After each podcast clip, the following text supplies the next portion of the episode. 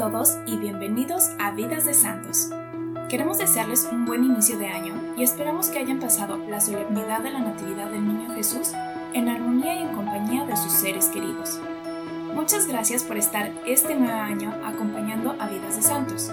Tenemos muchos episodios programados y esperamos que sean de mucho fruto para nuestra vida de fe y oración. Después de esta pausa vacacional, volvemos a nuestra programación habitual con un santo nuevo cada 15 días. Mi nombre es Mariana y el día de hoy les voy a hablar de Santa Teresa de Lisieux, o Santa Teresa del Niño Jesús y la Santa Faz.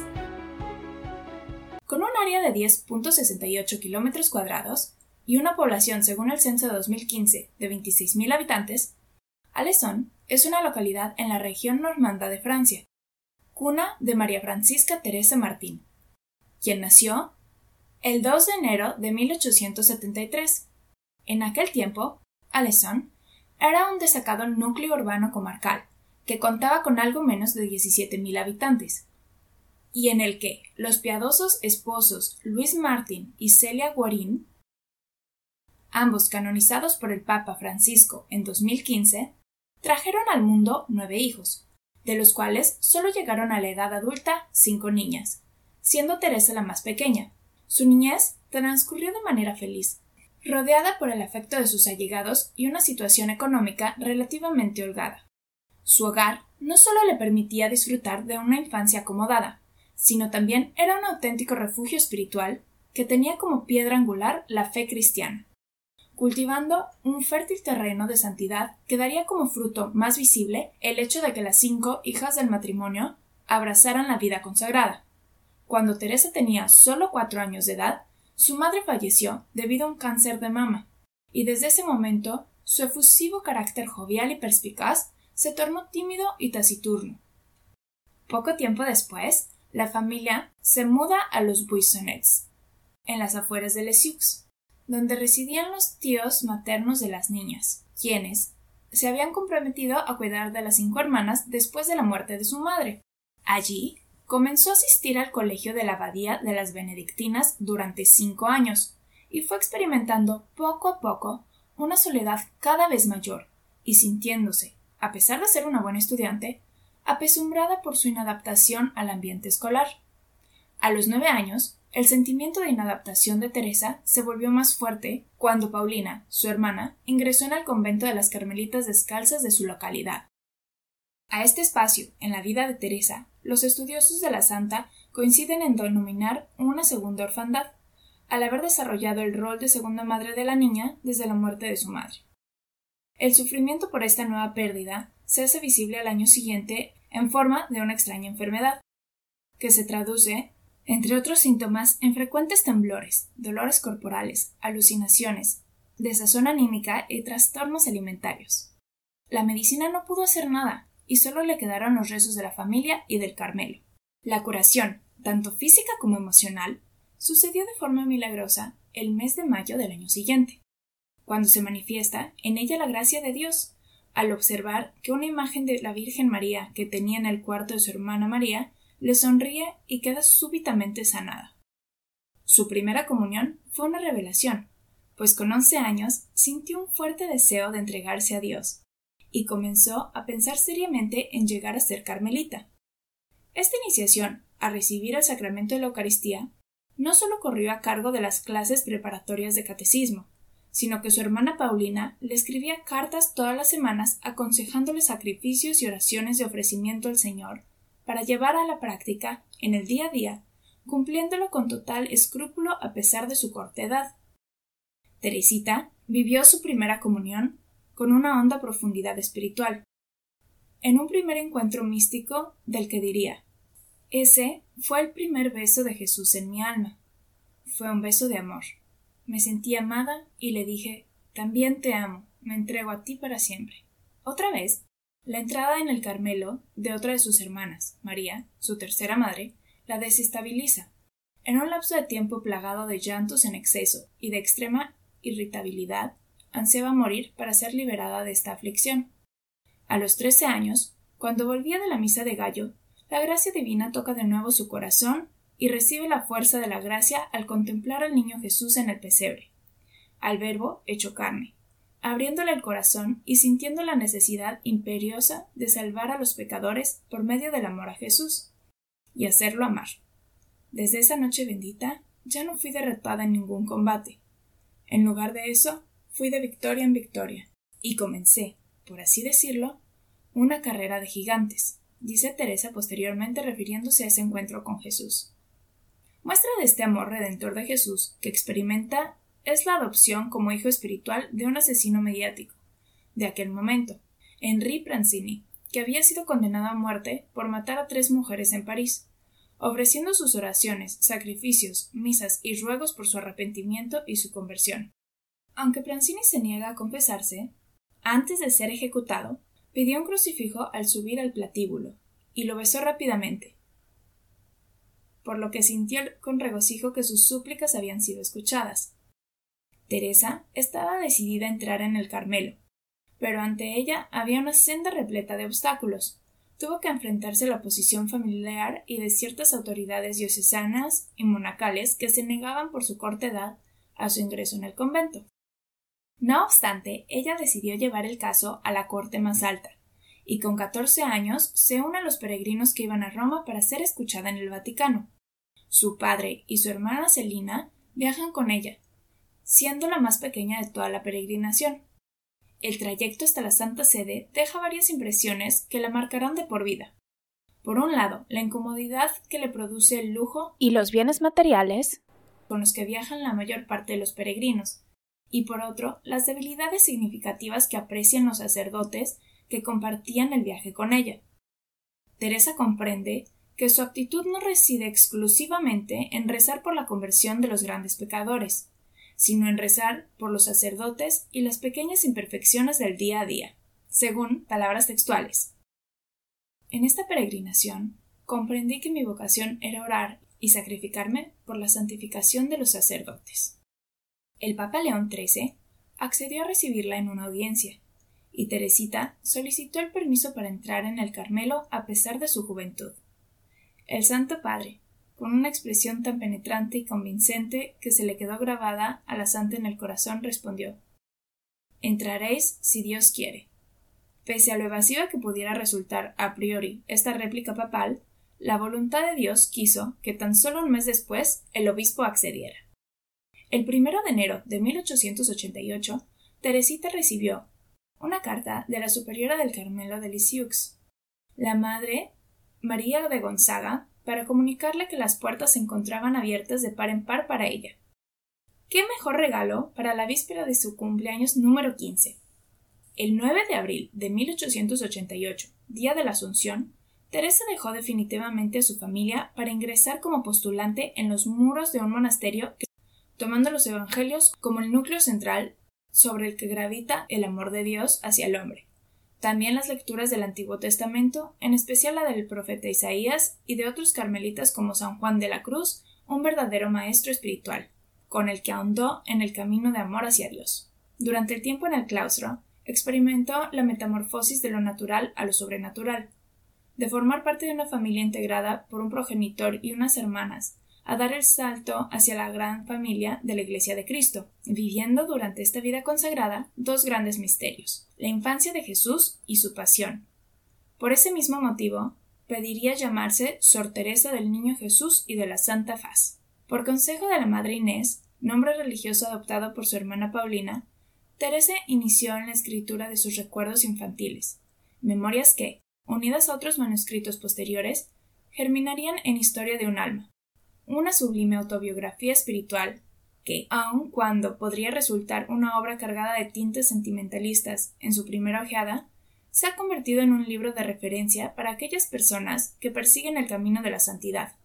Precisamente, en este camino en Cristo que nos esboza en Historia de un alma, rehúsa la idea de que la santificación consiste en cumplir con éxito una lista de grandes empresas, y en su lugar nos propone andar con alegría, como ella misma decía, el camino del niño que se duerme sin miedo en los brazos de su padre. Dicho de otro modo, la santidad no se establece sobre fenómenos extraordinarios, sino que se asienta en hacer de manera extraordinaria las cosas más ordinarias y usuales de nuestra vida, Su propio recorrido por este itinerario de santidad lo realizó ofreciéndose a Dios como una herramienta, como si fuera su instrumento. En este caminito se recorre así pues, realizando pequeñas acciones que cualquier simple creyente pudiera hacer. Pequeños detalles, cotidianamente, como puede ser sonreír y tratar respetuosamente a personas con las que no congeniaba, comer sin rechistar todo lo que estuviera en su plato, ofrecer su sufrimiento por los misioneros o aceptar de buen grado su culpabilidad en un asunto cuando ni siquiera era la causante o responsable del mismo. Todos estos gestos hacen que el amor de Jesús nos moldee y determine nuestra vida.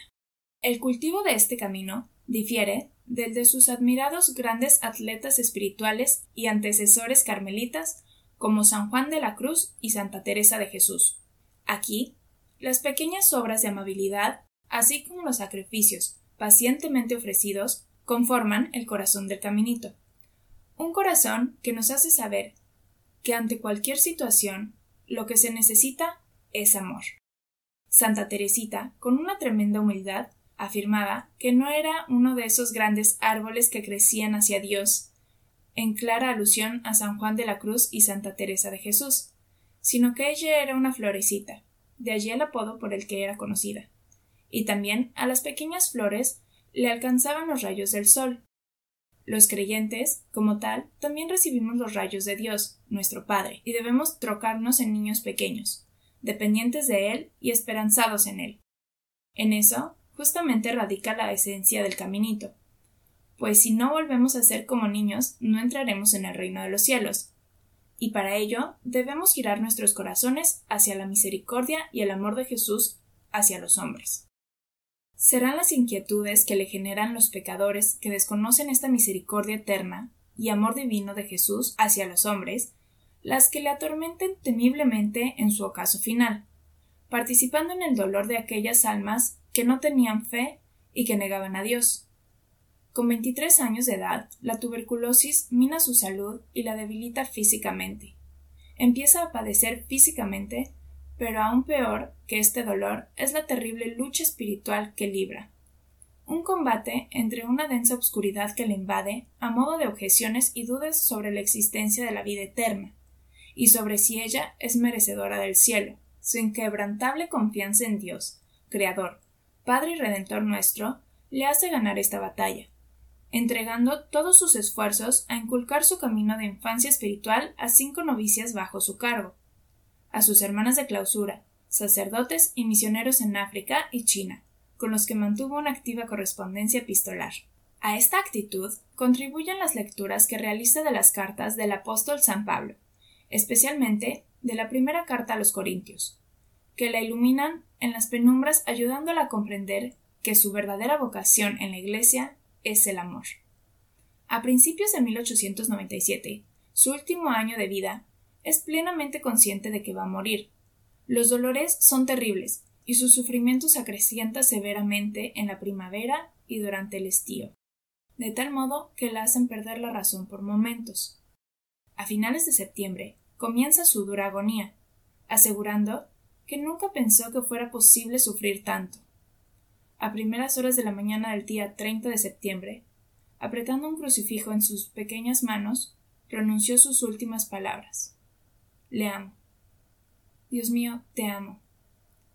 Según el testimonio de las hermanas carmelitas presentes, entró en un sucinto éxtasis, en el cual permaneció sin pestañear, con los ojos fijos cerca de la imagen de la Virgen María que le había sonreído de pequeña y que sus hermanas habían instalado al lado de su lecho, en la enfermería del convento. Al exhalar su último aliento, la tez de su rostro recobró su suave color natural, emanando de él un semblante apacible. Yo no muero, yo entro en la vida. Un año después de que esta muerte anónima ocurriera escondida dentro de las paredes del Carmelo de Lisieux, Historia de un alma empezará a tener seguidores por todo el orbe, conquistando pensamiento cristiano en los años siguientes. No deja de ser una paradoja más que una vida anónima y escondida, como la suya, consiguiera iluminar al mundo y lo sigue iluminando día a día, más de un siglo después de su muerte. Cinco datos curiosos.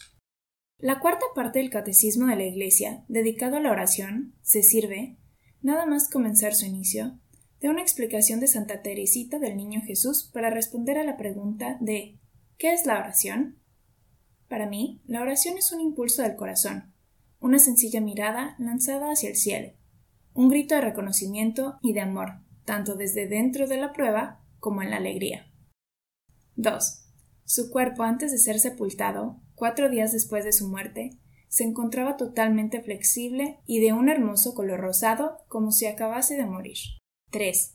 Todos podemos vivir nuestro cielo aquí en la tierra, haciendo siempre el bien a cuantos nos rodean, actuando con bondad y buscando lo mejor para los demás. Esta es una manera de vivir el cielo que cualquiera de nosotros puede alcanzar.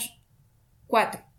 Además de doctora de la Iglesia, patrona secundaria de Francia y patrona universal de las misiones, es protectora de Rusia, patrona de los enfermos, en particular del SIDA y tuberculosis, patrona de los aviadores y de los jardineros. Quinta. Ante la pregunta de cómo quería ser llamada, al ser invocada, no dudó Teresita. Por lo tanto, podemos pedir a Teresita que sea nuestra intercesora y ruegue por nosotros, por los misioneros de todo el mundo, por la Iglesia y por todos aquellos que esperan el anuncio del Evangelio. Hemos llegado al final de este episodio. Muchas gracias por habernos acompañado. Antes de despedirnos, nos gustaría recomendarles el libro Historia de un alma, autobiografía de Santa Teresa de Lisieux, e invitarlos a orar incesantemente por nuestros sacerdotes, siguiendo el ejemplo de esta increíble santa, ya que ellos también necesitan de nuestra oración y del sustento espiritual para poder continuar con la gran labor que Dios les ha encomendado. Muchas gracias a todos aquellos que han compartido y calificado el podcast. Esto nos ayuda a darle difusión y que llegue a más personas. Si aún no estás suscrito, les pedimos por favor que lo hagan. Sabemos que solo toma un par de minutos, pero en realidad nos ayuda mucho para que esta información pueda llegar a más personas. También es importante que si les gustó, lo compartan con alguien a quien creen que pueda interesarle el contenido y consideren que se pueda beneficiar de este podcast, que preparamos con mucho cariño para ustedes. Por último, me gustaría recordarles cómo pueden contactarnos. Tenemos habilitado ya un correo electrónico al que nos pueden enviar sus dudas o peticiones. El correo es vidas de santos podcast, todo junto, arroba gmail.com. Esto es vidas de santos podcast, arroba gmail.com. O también nos pueden contactar a través de nuestra página de Instagram en vidas-de santos esto es vidas-d-e-s-a-n-t-o-s. Vamos a poner estos dos puntos de contacto en la descripción del programa para que nos puedan hacer llegar sus dudas, peticiones o sugerencias. Muchas gracias, Dios los bendiga y hasta la próxima.